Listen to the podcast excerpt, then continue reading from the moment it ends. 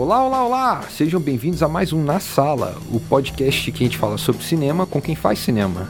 Eu sou o Vinícius mais uma vez, estou aqui acompanhado da. Sara Noda. É, Sara, você pode se apresentar um pouco pra gente?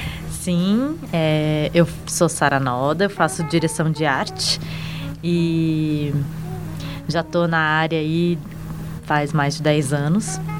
Eu sou paulistana, mas eu moro em Brasília também desde 2010. É, você. Como que você entrou na área de, de cinema, direção de arte? Pois é, eu sou radialista de formação, mas nunca exerci.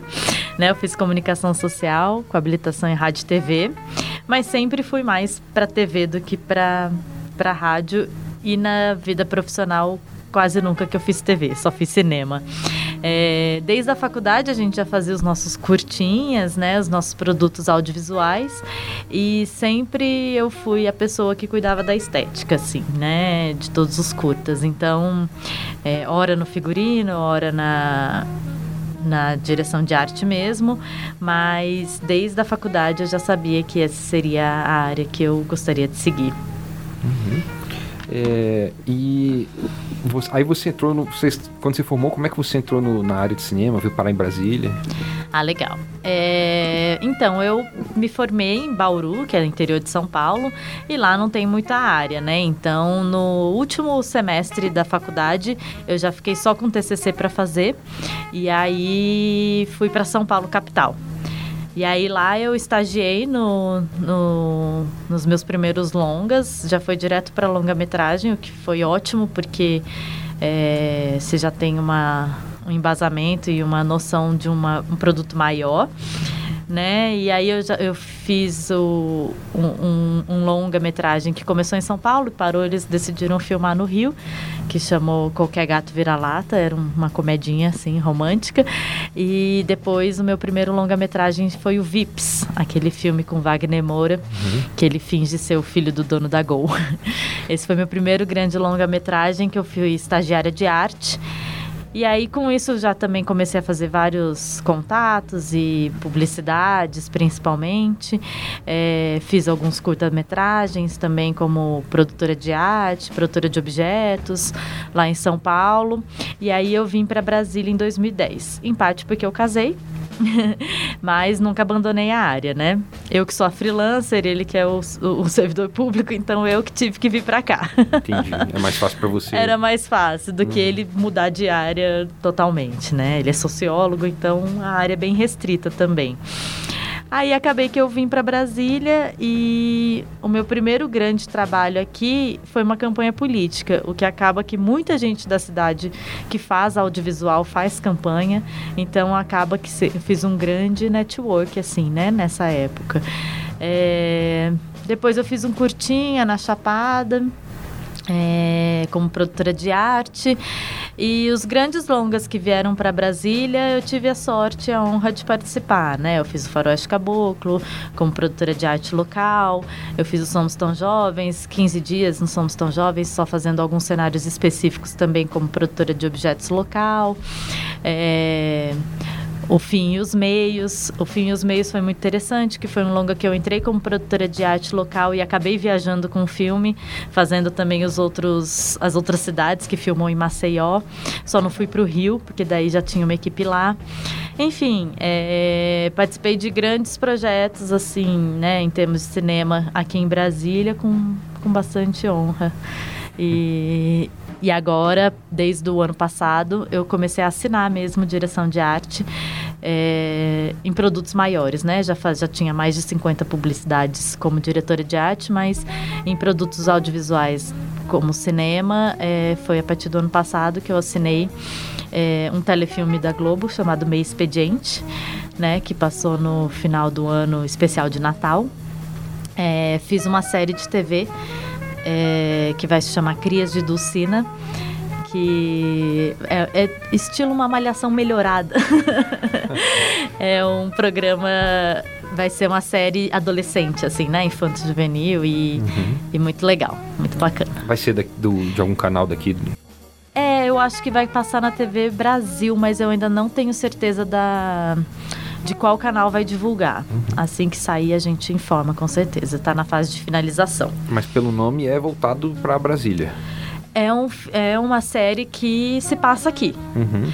Mas ela, assim, qualquer pessoa nacionalmente assiste pode se identificar porque trata de tramas adolescentes, né? Então, ela acaba sendo um pouco mais universal nesse sentido. Mas sim, os adolescentes têm gírias daqui, é, referências que muitos brasileiros vão entender mais do que outras pessoas, é. Isso é interessante, né? Porque é, é, é comecei a perceber que as pessoas mais novas que eu estão começando a usar gírias que eu não sei mais. você tem esse contato, você sente esse desafio assim na hora de filmar que e agora? É. A gente tá acertando no roteiro não, as gírias que eles têm que total. usar? Total, e assim, o Cris do Cina mesmo, eu conversava com os adolescentes, a gente foi para dentro de escolas, porque o Caetano o, o, e a Renata, os diretores, que foi uma dupla de direção, eles tiveram uma preocupação muito grande da gente ter essa imersão, né, do universo que a gente está falando, normal, né, isso faz parte do, de fazer cinema, que é uma delícia.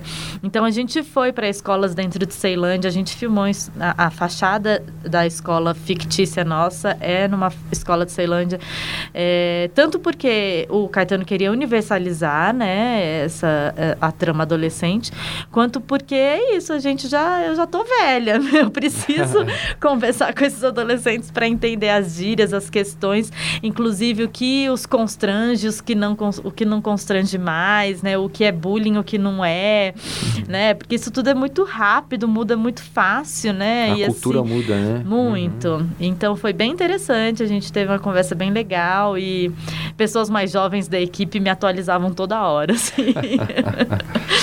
Muito legal. E, mas aí você também tem que acertar no visual deles, né? O que, que eles é. gostam de usar, o que, que eles não gostam de usar de roupa. Tem uma, alguma coisa assim que foi especificamente um contraste muito forte para você? Sim, tinha, tinha personagens é, que acabam sendo um pouco estereotipados, né? Porque a série tem que também fazer um pouco disso. Então tinha a Rayane, que ela era super da maquiagem se montava para ir para a escola, assim, ela queria ser atriz e tal.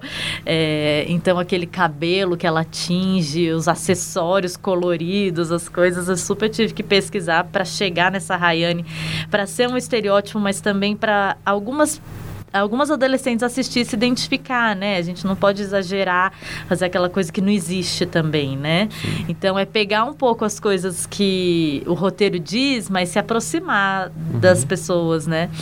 Aí tinha o Eric, que ele, é, ele gostava de desenhar, ele queria, sabe, desenhar, gostava de HQ. Então era um outro universo que eu tinha que, né, que a gente teve que mergulhar para construir esse Eric. Então ele tinha um capuz, ele vivia mais sombrio, mais introspectivo.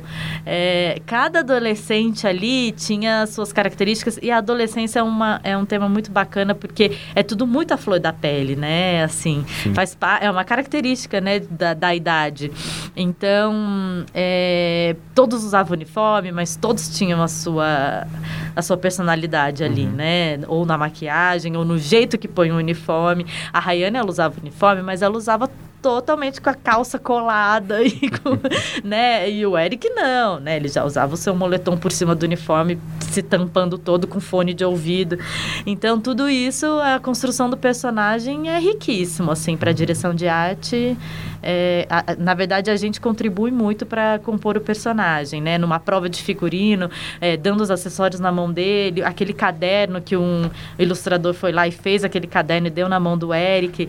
É, isso tudo faz com que o ator também sinta mais, né? O personagem entre nele e é, e é super interessante essa troca de arte e elenco também. Uhum. É, eu já vi muito ator falando que, tipo, às vezes ele gosta de se sentir desconfortável com a roupa do personagem dele, porque ele sabe que não é ele o personagem, é o, o personagem, né? E eu já vi uhum. ator que fala assim, eu preciso me sentir confortável na roupa para encontrar o personagem. Você tem, já viu esse tipo de coisa, esse tipo de contraste dos atores? Sim, tem de tudo, assim. nessa mesma série, é a Rayane mesmo, quando botou um aplique, né? Botou um cabelo dela, nossa, agora... Porque assim, a Duda, que é a atriz, ela é uma menina de classe média, cabelo preto, assim, sabe? Ela pintou o cabelo de loiro, colocou aplique, foi fazer bronzeamento artificial.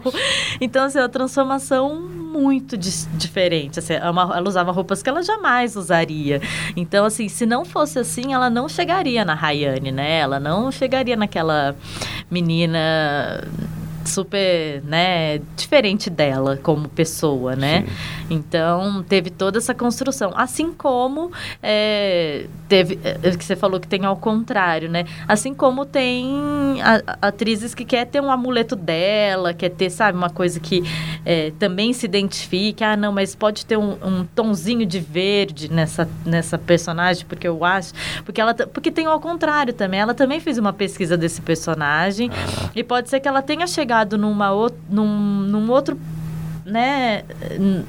Uma manifestação visual diferente. Exatamente. Então é uma troca, não uhum. é uma imposição da arte, né? A gente faz uma pesquisa, traz referências, mas a gente troca com o ator, né? Não é uma imposição jamais, porque ele tem toda uma construção interna também, uhum. né? A construção do personagem é de vocês, do diretor, do ator. Do, Exato, é, exatamente. E a Jaqueline, no último programa, ela falou para mim que ela existem vários. É, é, áreas dentro da direção de arte, né, do, no filme. Isso. Ela falou que ela agora está como produtora e uhum. tal, já está uhum. faz, meio que fazendo transição para direção. Você já trabalhou em quais partes dentro assim da direção de arte? Quase todas. Eu só não faço, só não fiz maquiagem assim. Uhum. É Uh, o departamento de arte é com certeza um dos mais complexos, assim, e que requer muitas habilidades, né? Então, a direção de arte abrange a, passando um pouquinho, tá? Explicando um pouquinho para quem Não, não é da área, né? É, a direção de arte ela abarca tanto o figurino quanto a maquiagem e a direção de, e a cenografia em si, né? Então, o ambiente todo que você vê, né, da, numa tela de cinema é é basicamente composto pela arte, claro, né? A fotografia põe a luz dela, o enquadramento, a direção, claro. Mas eu digo, o ambiente é, com, é composição da direção de arte, né? Que tem é, a produtora de arte, a, pro, a produtora de objetos, é, que no Brasil, né? Enfim, a gente está lutando aí para essa produtora de objetos ser um, um é, é, o set dresser, né? Porque ela é muito mais do que uma produtora de objetos, né? É, eu sou muito grata às produtoras de objetos que trabalham comigo porque elas vão da loja ao cenário, assim, milhares de lojas, né? Porque imagina uma estante. tem livros, tem objetos, tem bibelôs, tem, né? Então elas vão de, de, de fornecedor em fornecedor e chega naquela ambientação, né? Num briefing numa coisa que a direção de arte construiu junto com ela, mas o olhar da produtora de objetos é muito rico, assim, né, na, dentro da direção de arte. E a cenografia que faz a construção, que envolve marceneiros, cenógrafos, pintores, pintores de arte, envelhecedores. E uhum. o céu é o limite dentro de cada realidade de cada filme, né? É, eu tenho a figurinista com a sua assistente, sua camareira, su suas costureiras, né? É, também, se precisar envelhecer, tem um profissional para isso. É, a maquiadora também, também tem efeitistas, às vezes a depender do, do, do produto que a gente quer chegar, né? se tem alguma maquiagem de efeito dentro do filme. Enfim, é, é um departamento muito rico e muito abrangente, né? É, existem pessoas que ficam só na parte organizacional dentro do departamento de arte, né? Como coordenadoras de arte, que fazem parte da logística, do porque é um dos poucos departamentos que a gente tem que se preocupar com o, o antes, é, o durante e o depois do set, né? Então a gente chega primeiro que todo mundo, monta o cenário, vai embora depois que todo mundo desmontando esse cenário, né? Uhum. E num plano de filmagem, isso tem que ser cíclico, né? Uhum. Então, para que as coisas funcionem, então é um um departamento muito, muito rico e abrangente, com certeza um dos maiores do cinema. É, e ela falou também para mim, eu não sei se foi na parte do podcast ou depois, a gente conversou muito aquele dia, uhum. que existe uma trinca, né? É o diretor de arte, o diretor de fotografia e o diretor do filme, meio que planejam o visual do filme. Sim, é, sim. Já teve alguma ideia, tipo assim, algum diretor de fotografia que virou e falou assim, a gente vai fazer um filme mais tom azul e você repensar todo a estética que você pensou? Ou... Não, existe muito essa troca, uhum. né? Não existe possibilidade da gente não pensar junto, né? Assim, não, não, não funciona. As coisas têm que fluir com essa tríade mesmo, que é direção, direção de arte, direção de fotografia. Não me lembro de viver algo que seja conflituoso, assim, nesse sentido. É, pelo contrário, né? Já, já teve... Bom, tô lembrando aqui agora do último... A gente fez um filme 360 graus, né? Para usar na realidade virtual, em que era uma tenda hospitalar da Guerra do Paraguai. Então é uma coisa super de época que como era 360, como é que ilumina isso? Ah, Não tem como a gente esconder cabo, uhum. só, só em um eixo, né? Porque daí a pessoa fez assim, então atrás daquela cadeira tem como eu pôr uma um refletorzinho escondido, mas é um, foi uma conversa de uhum. é, eu, eu tive que compor um cenário todo de, de lamparinas milhares de velas que fizeram parte da luz do fotógrafo. Sim. Então, foi um, é, é, um exemplo interessante de que não existe uma coisa sem a outra, né? Uhum. Se não fossem as lamparinas e e as velas e tudo mais, não teria luz para aquela cena, né? Então, foi um foi uma experiência interessante nesse sentido, assim. Todo mundo quase morreu sufocado dentro do estúdio, com tanta lamparina e vela, mas a gente não poderia pôr outra coisa, porque uhum. era uma cena de guerra, super antiga e não tinha outra possibilidade de fonte de luz, né? Naquela época que não fosse assim. É. Então, a única luz falseada era uma bem pertinho atrás da cama, assim, que colocou flicando para fingir que era uma vela, para dizer que que tinha alguma luz artificial, mas o resto da cena foi toda composta com luz nossa, né, da uhum. arte. Foi um negócio quase diegético a luz do, do filme. Sim, uhum. sim. É, é bem interessante. Depois eu te passo o link do filme. é, e você, como diretor de arte, você prefere trabalhar com sets é, construídos, tudo em estúdio, ou você gosta do desafio de ir para um local real, localização real?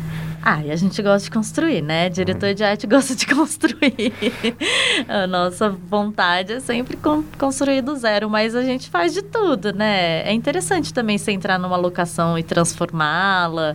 É o gostoso é deixar com a cara do filme, com a cara do personagem, a gente chegar nisso. É, ao contrário da Jaqueline, que tem referências super norte-americanas e super uhum. de, fanta de fantasia, né? Filmes de fantasia, não são os filmes que me pegam. Uhum. Eu, apesar de ser diretora de arte, é, as minhas referências são mais realistas, assim. Eu gosto de chegar numa realidade, numa é, uma coisa que é, às vezes é sublime, assim, às vezes é muito. É, tá nos detalhes, sabe? É, me pega filmes assim, sabe? Sim. É, é, eu ia até perguntar isso. Você sempre teve essa vontade de trabalhar com cinema? Você caiu para isso e aprendeu a gostar? Sempre é muita coisa, mas desde a faculdade, sim. Antes da faculdade, eu sabia que eu queria lidar com arte, com. É, eu dançava, então sempre gostei do palco, né, dessa energia da, das pessoas, né, dos artistas e tal. É, eu sabia que eu não queria ser atriz, que eu não queria ser bailarina, eu sabia que não era, sabe, na frente das câmeras nem na frente do palco foi daí que foi vindo os bastidores, né? E aí por isso que eu fiz rádio e TV, não necessariamente cinema, mas também prestei cinema, né? Também mais para frente eu passei, mas eu estava encantada também com a faculdade, com o interior de São Paulo, com a vida universitária. e continuei e falei, não, tudo bem, se eu continuar na comunicação eu vou chegar aonde eu quero. E aí consegui e cheguei na direção de arte no meio da faculdade. Uhum. E você falou que tem é, influências um pouco diferentes. Quais filmes que você mais gosta? Os filmes que você cresceu gostando, que você gosta hoje em dia? Eu, eu, eu costumo dizer que essa pior pergunta que podem me fazer, porque eu, é uma miscelânea de... de existem é, igual música, né? Pra, pra mim, pelo menos, são segmentos. É, eu gosto de, de, música boa, então eu gosto de, ser, de um bom filme. é, eu não gosto de ficar taxando. Eu gosto de filme norte-americano, eu gosto de filme francês, eu gosto de filme italiano, eu gosto de filme argentino. Mas eu gosto de bons roteiros, né? Eu costumo dizer que o que mais me prende num filme é um bom roteiro. Apesar de ser diretora de arte.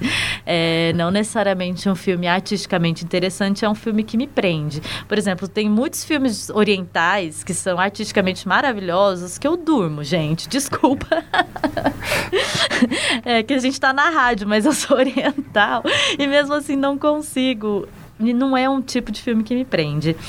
É, bom, se eu puder citar. Bom, se for para ir para a linha da artística, né? Os filmes do Tim Burton, os filmes dos, do Van Anderson, né? Os, esses filmes são artisticamente impecáveis, né? Assim, com certeza brilha os olhos de quem gosta e quem não gosta de direção de arte, né?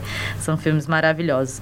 Mas é, Bom, tem os, os últimos filmes que fica mais, né, latente na nossa cabeça em filmes de roteiro ou tecnicamente impecáveis.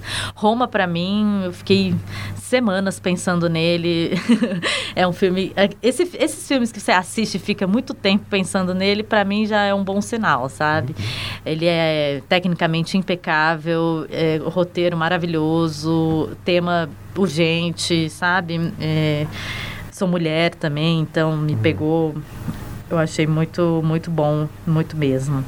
É, eu gosto muito, né, para falar de um mais antigo, né, aqueles os filmes do Antes do Pôr do Sol, Depois do Amanhecer, né, do Richard Linker, o Boyhood dele, né, uhum. enfim, eu acho também é um filme de roteiro, não é um filme de direção de arte. Mas eu já assisti muitas vezes. Inclusive, é... o segundo foi escrito por ele junto com os atores no set, junto né? com os atores no set. Depois do mesmo tempo do filme, foi o mesmo tempo real, né? Que ele voltou a filmar Sim. com os atores. Mas eu, eu, fico imaginando, porque, tipo, pra direção de arte e fotografia, eles não sabem qual é a história do filme, eles só sabem o caminho que eles vão trilhar. Eu acho uma loucura. a gente que está acostumado com, né, plano de filmagem e tudo, acho uma loucura. Mas deve ter sido uma delícia, já pensou? Deve Sim. ter sido muito maravilhoso. Dessas voltas de Paris, ainda por cima? É.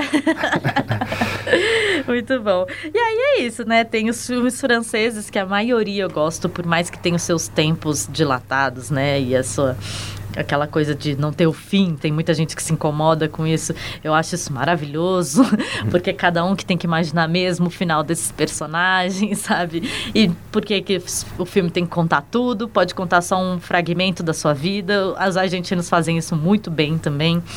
Então, acho que a gente tem muito que aprender, nós como né, cinema brasileiro, nesse sentido, porque às vezes a gente quer fazer uma coisa muito norte-americana, muito megalomaníaca, com um orçamento brasileiro. Sim.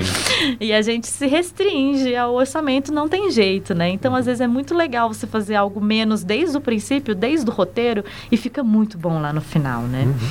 Mas para não deixar de falar do nosso cinema nacional maravilhoso. Aquários é muito bom, Som ao Redor é muito bom. Kleber Machado, ele tá de parabéns. Eu vou assistir agora o filme dele, que eu vou para Gramado. Ah, eu ia perguntar se o Bacurau. É, não assisti ainda. Eu, no meio de agosto vou, porque a gente vai estar tá com um curtinha nosso sendo exibido lá. Eu fiz a direção de arte de um curto ano passado, que chama O Véu de Amani. E aí a gente vai ver, vai ver também o, o último longa-metragem do Iberê, né? Que é o uhum. diretor daqui de Brasília, que também vai estar tá lançando o filme dele lá. Então, tô, tô ansiosa. Deve ser muito bom, porque todos os filmes que ele fez é muito bom. Tem os mais... É, com mais bilheteria brasileiros, que eu também gosto. Tem o Bingo. Você assistiu o Bingo? Não consegui assistir o Bingo. Ai, é muito bom. Eu acho muito bom. Tem amigos que fizeram, sou meio suspeita para falar, mas... É, Acho é um muito que... bom. E eu adoro filme de biografia. Ah, Qualquer filme de biografia eu adoro.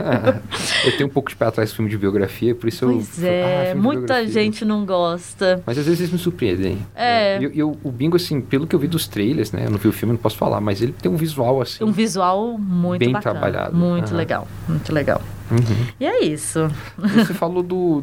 Queria aproveitar, né? Você falou do Roma. É, aproveitar que também estou falando com uma mulher que gostou do Roma, porque eu já vi muitas mulheres falando da representatividade do filme e tem seus problemas lá dentro, né? Você sentiu isso vendo o filme? Não, mas eu também já ouvi isso. Igual. É, bom, um, um filme parecido, né? não é parecido, mas em relação à temática que é brasileiro, que é o Que Horas Ela Volta, é, incomodou também algumas pessoas e agradou muito a, a outras. Eu acho que o, a coisa da identificação e, da, e das bandeiras, vamos dizer assim, que você levanta na vida é que faz também você né, se identificar ou não com certas coisas. Eu, achei, eu fiquei toda hora, porque eu fiquei com que horas ela volta na cabeça, eu fiquei toda hora achando que aquela chefe ia ser escrota com aquela mulher, sabe? Uhum. Não sei se a gente tá dando spoiler aqui demais, mas.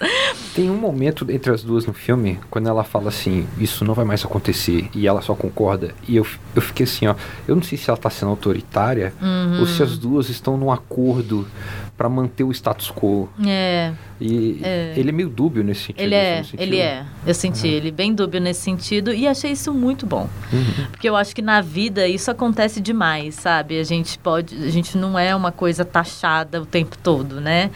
E eu achei muito bom o diretor ter conseguido chegar nisso, né? É muito difícil. É mais fácil você taxar, sabe? Você falar para aquela atriz que ela vai ser só aquilo e aquela outra vai ser só aquilo outro e uhum. atuem. Não, elas conseguiram chegar numa coisa que a gente está aqui discutindo, né? Isso é maravilhoso. Isso é, é, o cinema te leva nesse lugar que de discussão que é muito rico, sabe? E aí foi isso. O que mais me deixou encantada com o filme foi exatamente isso, que ela não foi totalmente escrota, essa chefe, e aquela mulher também não foi, sabe? Ela também não queria estar naquela situação de, de gravidez e tudo mais. Então, é claro que ficou triste, ela é um ser humano, mas sabe, uhum. é, a situação dela, social, e é muito bom, muito legal. E a gente, como brasileiro, se identifica muito, né? Por mais que seja um filme mexicano. E outra coisa que eu acho muito legal desse filme é que é um diretor mexicano que ganhou muita notoriedade nos Estados Unidos, né? fez a sua carreira lá, só que ele voltou para o México para fazer o filme da vida dele. Uhum. Acho que os diretores, gente, se um dia vocês estiverem me escutando, eu humildemente aqui em Brasília como diretora de arte, tinha que muito fazer isso, sabe? Ah, sim. Tem que ter um, um o Meirelles tem que voltar para o Brasil, né? Não é? Ele, tá, ele, vai lançar um filme agora com o Tony Hopkins, eu pois acho. Pois é. O segundo, né? Ele fez 360 com o Tony Hopkins também. Né? É. É. o Walter Salles de vez em quando ajuda, mas ele não Sim, dirige mais aqui, né? É. Acho que não. É, dá uma pena. É. Porque é, com certeza é um dos filmes da vida do, do, do, do diretor. É, exatamente. Sim. Ele, aquela trinca, ele, o, o Del Toro é. e o Amenaba é o outro? Não, eu não lembro o nome do outro. Eu também não sei. Eles ficaram nos Estados Unidos, né? Só, uhum. só o Quaron que voltou pro México. Sim. É verdade, eu não tinha pensado nisso.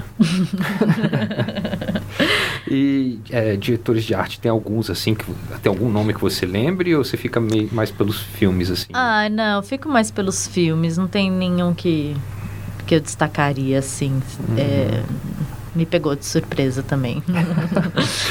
tá certo.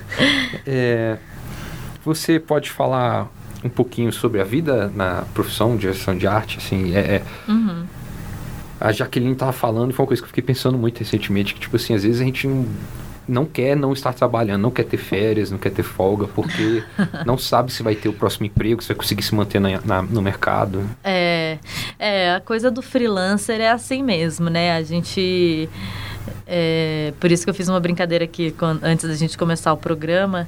Falei, ah, ela não deve ter te respondido que ela tá arrumando a vida antes de ficar sem vida. Porque a gente costuma brincar que quando a gente entra num projeto, né, num filme, a gente fica. esquece da nossa vida pessoal, né? Porque é uma carga horária muito pesada, né? Para quem não entende um pouco muito do, dos processos do, de cinema, eh, a gente não. que tem essa luta agora com esses governos nossos, não tem nada de vagabundagem. Pelo contrário, a gente trabalha numa pré-produção com uma carga horária de mais de 8 horas e nas filmagens de 12 horas, no mínimo. Assim, a gente tenta nunca estourar, né? Tenta fazer o máximo para cada dia do set ser dois, 12 horas. Que é muita coisa, né? Você fazer um set, um, um, um, uma diária de 5 da manhã às 5 da, da tarde, né? Meia-noite ao meio-dia né? Então, com, com noturnas, diurnas e viradas, né? E tal. Com uma folga semanal agora, que estão se flexibilizando para fazer 5 para 2. É, é muito pesado, né? E aí você sai exausta, mas ao mesmo tempo você sai com aquela aflição, né? É aquela coisa do, da intensidade, né? Quando você, você preenche muito, dois meses da sua vida, aí você quer ter férias, mas você fala, ah, eu quero ter uma férias sabendo que daqui a alguns meses eu vou fazer isso tudo de novo, né? Essa, essa nossa agonia, assim, né? E, e, e tá bem grave, né? Assim, a nossa nosso setor da cultura, com Ancine sendo ameaçada, com FAC sendo cortado. É, a gente sabe que sem os financiamentos, é, sem os editais, né? Sem essa esse pontapé a gente não, não consegue, né? A, a iniciativa privada não banca é, produtos culturais, né? Assim como como em outros países, enfim, a, gente, a, nossa é uma indústria gigantesca que a gente tem no país, mas ela depende muito dos incentivos governamentais. Então, é, isso tudo sendo ameaçado, são milhões e milhões de empregos sendo é, também ameaçados, né? Também é, muitas famílias que dependem disso, sabe? Desde motoristas, de vans, é, o que eu falei, só o departamento de arte emprega mais ceneiros, contra-regras, cenotécnicos, né, produtores, é, as lojas que essas produtoras vão, né? Então, se você for ver essa cadeia, ela é muito grande, movimenta muito mercado é, e é cultura, né, minha gente? É, faz a gente pensar, faz a gente refletir, faz a gente gente evoluir, chegar num outro lugar, né? Tudo isso que a gente estava falando. É, não só os empregos das pessoas, mas o, o produto final que a gente entrega é muito rico, né? Faz as pessoas pensarem e, e, e pessoas pensantes faz uma sociedade muito mais evoluída, né? Sim. é. Bom, eu percebi agora que eu estourei o tempo já. é, que delícia, que bom. você pode dar algumas dicas de, para o pessoal procurar filme, série, se você quiser alguma coisa fora do cinema também? Ai, não. Ai, fora do cinema, eu sei que a gente falou aqui do Tim Burton, só que tá me vendo à mente, que tá rolando ainda, né, a exposição dele no CCBB. É maravilhosa, eu fui com a minha filha. É, tem a ver com cinema, mas tem a ver com arte, tem a ver com cultura, tem a ver com estética. Ele era um artista nato, né, assim, uhum. ilustrador, maravilhoso. Ele era animador antes de ser diretor, né? Animador né? antes de ser diretor, exatamente. Uhum. Então, tem lá os personagens né, desenhados à mão. É muito, muito, muito bacana conferir. Eu acho que é só até agora, o comecinho de agosto, então ainda dá tempo nesse, nessa semana ou na outra ainda de conferir a exposição do Tim Burton lá no CCBB. É, ainda não fui assistir Rei Leão, apesar de, né, a gente ficar falando aqui que eu não gosto das coisas fantásticas, igual a Jaqueline uhum. e tudo mais, mas eu tô curiosa. Uhum. É, mas assim, é, é, o meu apelo é sempre para a gente procurar as coisas nacionais, né? É, a gente tem muita coisa boa. Infelizmente, a nossa divulgação ainda é pífia, né? Então é muito difícil chegar nas pessoas os bons produtos, né? Mas acho que se a gente agora está tendo mais plataformas que a gente possa, né, uhum. pesquisar e ir atrás, então assistam os filmes nacionais que valem a pena. E se o pessoal quiser entrar em contato, contratação, coisa assim, tem alguma rede social, alguma forma? Tem, eu, eu, eu tô construindo um portfóliozinho assim no Instagram que as pessoas acessam mais, né? Que chama Artes de Saranoda. Uhum. Vocês podem me seguir lá no, nesse arroba, que tem tanto o meu contato telefônico, quanto você pode mandar um direct. E eu vou postando conforme dá e eu lembro os trabalhos, né, que eu faço. E eu acho que é a plataforma mais fácil de me achar. Certo. E para finalizar, uma música para acabar o podcast? Pois é, eu, escolhi, eu escolhi, ainda falando sobre, né, levantar a nossa bandeira aqui, do nosso uhum. país, da nossa cidade. É, escolhi uma música do Almirante Shiva, o Omulu, porque ela foi trilha de um, desse filme, desse telefilme que eu fiz, que chamou Meio Expediente, é, que passou em rede nacional. E deu visibilidade para artistas locais, atores locais, diretor local. O Santiago Delap, que é um diretor daqui de Brasília, ele, ele pontua a trilha sonora desde o roteiro, assim, sabe? Então isso eu acho muito legal. Eu acho que faz parte de um filme redondo você já pensar em no produto final, sabe? Desde o começo, assim, desde a concepção. Eu acho que se você tem um roteiro já bem construído, a chance do seu filme ser ruim é menor, né? Uhum. Aí é só um exemplo e uma homenagem aqui a Brasília. Tá certo, pessoal. Fiquem aí com o Almirante Shiva, isso, ou Mulu? Isso. Até, até mais. Muito obrigado. Obrigada a você.